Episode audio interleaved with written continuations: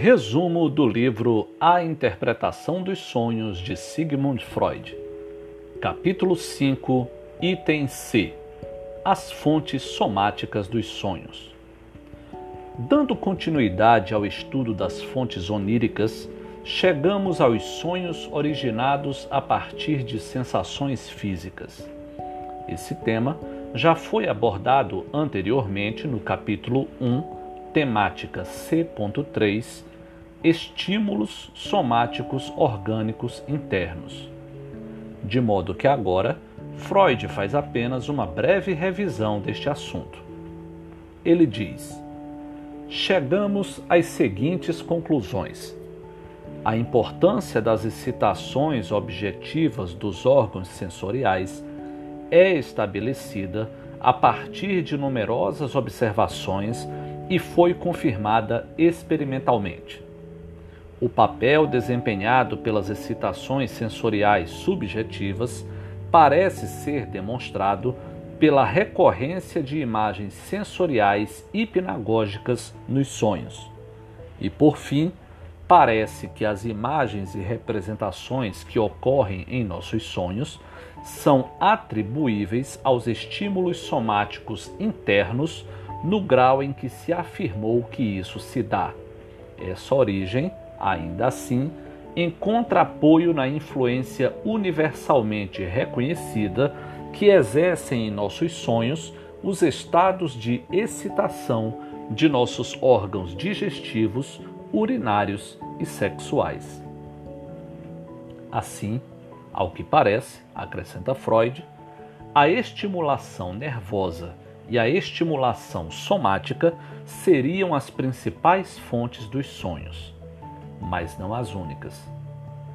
Já foi visto anteriormente que o trabalho do sonho está sujeito à exigência de combinar em uma unidade os estímulos ao sonhar que estiverem simultaneamente em ação. Quando duas ou mais experiências capazes de criar uma impressão são deixadas pelo dia anterior, os desejos delas derivados se combinam num único sonho. Do mesmo modo, a impressão psiquicamente significativa e as experiências irrelevantes da véspera são reunidas no material onírico sempre desde que seja possível estabelecer entre elas representações comunicantes. Assim, o sonho parece ser uma reação a tudo o que está simultaneamente presente na mente adormecida como material correntemente ativo. Em outras palavras, os estímulos que surgem durante o sono são os restos diurnos psíquicos. A natureza essencial do sonho continua a ser a realização de um desejo, não importa de que maneira a expressão dessa realização de desejo seja determinada pelo material correntemente ativo. Todos os sonhos são, num certo sentido, sonhos de conveniência, servem a finalidade de prolongar o sono em vez de acordar. Os sonhos são guardiães do sono e não perturbadores dele.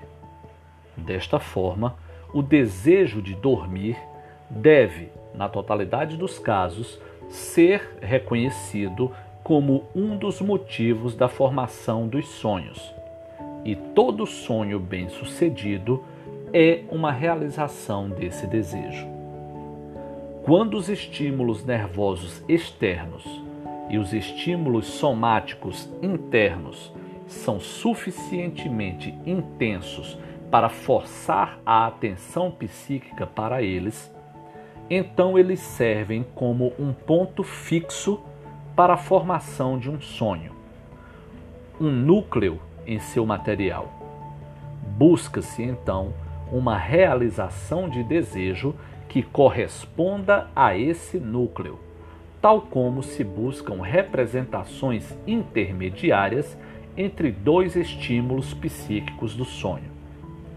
Quando esse material imediato é de natureza dolorosa ou aflitiva, isso não significa necessariamente que não possa ser utilizado para a construção de um sonho.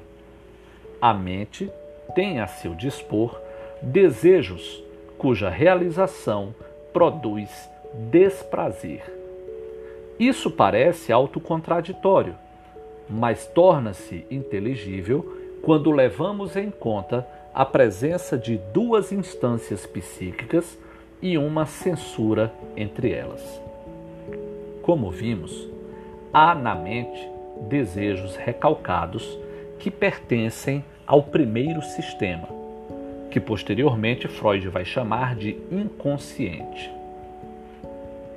e a cuja realização se opõe o segundo sistema, que posteriormente Freud vai chamar de pré-consciente.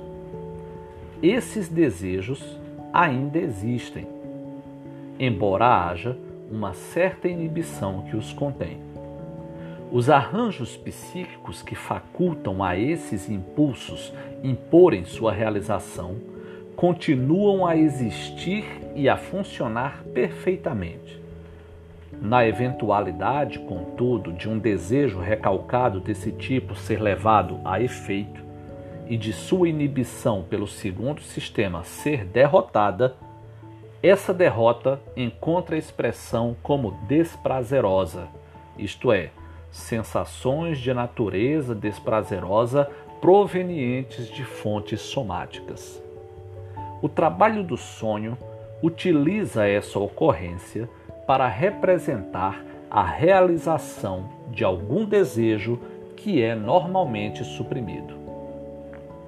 A esse estado de coisas que possibilita os pesadelos, Freud denomina sonhos de angústia, estruturas oníricas desfavoráveis do ponto de vista da teoria da realização de desejo. Aqui Freud faz uma observação importante. Ao dizer que a angústia nos sonhos pode ser de natureza psiconeurótica, isto é, pode originar-se de excitações psicossexuais, caso em que a angústia corresponde à libido recalcada. Quando isso ocorre, o sonho passa a significar um sintoma neurótico. Mas há alguns sonhos de angústias em que o sentimento de angústia é somaticamente determinado. Quando, por exemplo, dá-se uma dificuldade de respiração devida a doenças pulmonares ou cardíacas e em tais casos, a angústia é explorada a fim de contribuir para a realização, sob a forma de sonhos, de desejos energicamente suprimidos que, se fossem sonhados por motivos psíquicos, levariam a uma libertação semelhante de angústia.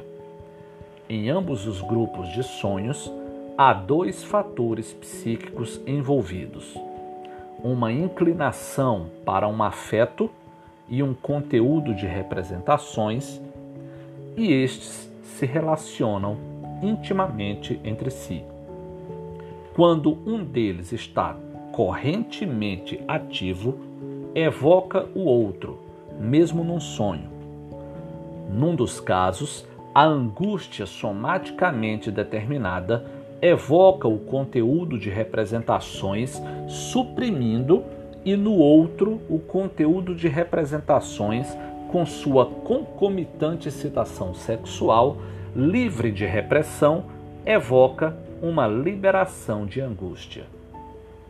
Não há dúvida de que a senestesia física ou sensibilidade geral difusa está entre os estímulos somáticos internos capazes de ditar o conteúdo dos sonhos. Ela é capaz de impor aos pensamentos oníricos uma escolha do material a ser representado no conteúdo, ao destacar parte do material como sendo adequado à sua própria natureza e reter uma outra parte. Essa disposição geral pode persistir inalterada no sonho ou pode ser dominada e assim, caso seja desprazerosa, pode ser transformada em seu oposto. Portanto, as fontes somáticas de estimulação durante o sono, isto é, as sensações durante o sono, a menos que sejam de intensidade incomum, desempenham na formação dos sonhos papel semelhante ao desempenhado pelas impressões recentes, mas irrelevantes, deixadas pelo dia anterior. Ou seja, elas são introduzidas para ajudar na formação de um sonho, caso se ajustem apropriadamente ao conteúdo de representações derivado das fontes psíquicas do sonho, mas não de outra forma. No próximo episódio, capítulo 5, item D: Sonhos típicos. Até a próxima.